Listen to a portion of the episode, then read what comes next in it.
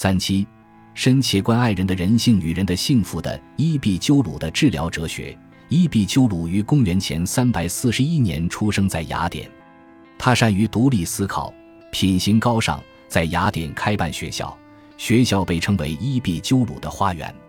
他广收门徒，赢得了许多忠诚的追随者，正像卢克莱修在诗中赞誉的：“你是我们的父亲，你是真理的发现者，你给我们以一个父亲的告诫。从你的书页中啊，贤明远播的你。”正像蜜蜂吮吸繁花盛开的林地的每朵花，我们也以你的黄金的教研来养育自己。伊壁鸠鲁的花园非常平民化，一般雅典公民甚至妓女都可以寄宿。伊壁鸠鲁言行一致，没人能否认他的仁爱善良。他严格奉行自己的学说和主张，他的学说一脉相承，没有任何学派能像伊壁鸠鲁学派那样受到其创始人的人格的影响。且伊壁鸠鲁的学说在他生前就在希腊化世界广为传播。伊壁鸠鲁学派建立于公元前三百一十一年，后来一直延续到罗马帝国时期。伊壁鸠鲁学派是一个思想派别，但更像是带有哲学气息的精神运动。希腊化时期终结后，此学派的思想传遍希腊化世界。奥伊诺安达的碑文在公元二百年雕刻而成。这表明伊壁鸠鲁思想在当时的影响力，但随着新型宗教基督教的兴起和传播，伊壁鸠鲁学派走向了终结。几百年来，伊壁鸠鲁依然受到信徒的敬重，其思想也依然被真诚奉行。这除了因为他言行一致、品德高尚外，还与他的救赎哲学有关。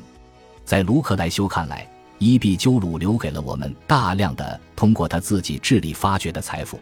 他首先发现了生命的智慧，给人们清净的心胸去寻找幸福的生活。他就是一个神。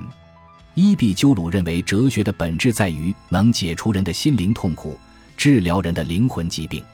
伊壁鸠鲁践行自己的思想，并把快乐和心灵的疗愈带给他人。这方面，在西方历史上，伊壁鸠鲁达到无人能及的程度。伊壁鸠鲁的哲学正是通过研究自然和人的本性。来说明事物的界限，并治疗人虚幻的欲望和灵魂的错误观念。伊壁鸠鲁派将其主要学说中的前四条视为有四重功效的药。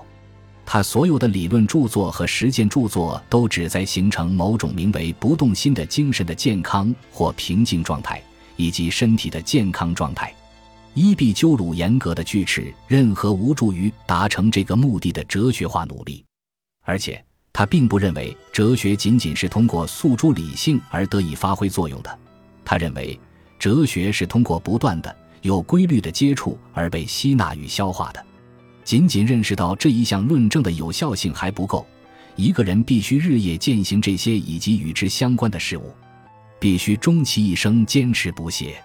伊壁鸠鲁代表的是不同于西方主流哲学的思想，他们既不是抽象和逻辑。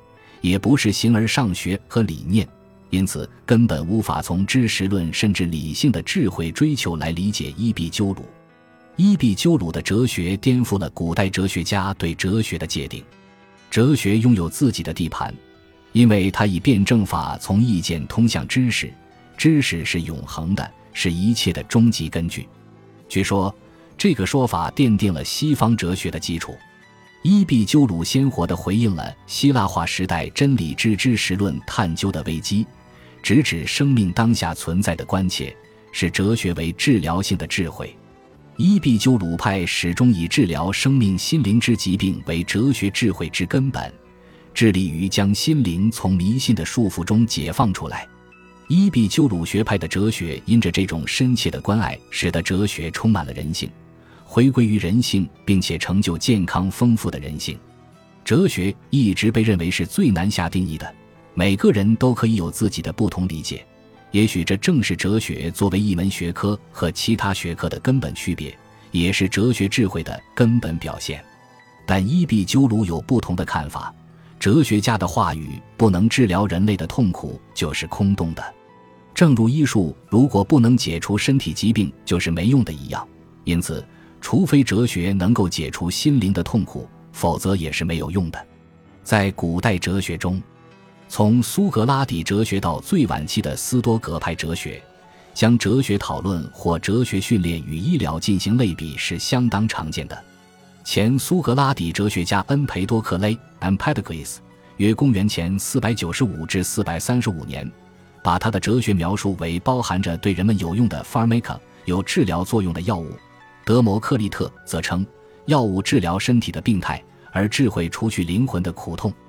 二十世纪，越来越多的学者意识到，有一些哲学智慧只去与一般主流哲学不同，一些哲学家的思想无法纳入传统的本体论、认识论、社会政治伦理哲学的知识学框架之中。